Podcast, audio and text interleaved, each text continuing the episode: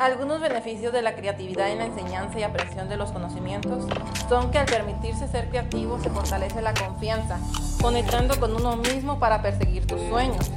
Aumenta la conciencia de uno mismo, al sentirse libre para expresarte, lo cual es una característica que estimula el proceso creativo. Estimula activamente la creatividad de los niños, se les está suministrando automáticamente muchas maneras de expresar sus emociones. Mejora la habilidad para resolver problemas con los que se encuentran y buscan soluciones a través de distintas alternativas.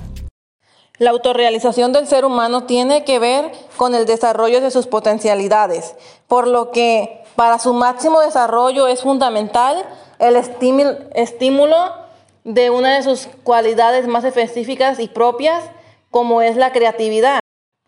Como en conclusión, el ser una persona creativa te puede sacar de grandes apuros, y más si se habla en el ámbito educativo, ya que dicen que el único límite de la creatividad es tu imaginación. Mientras uno se mantenga positivo y de una mente abierta, podremos lograr grandes cosas.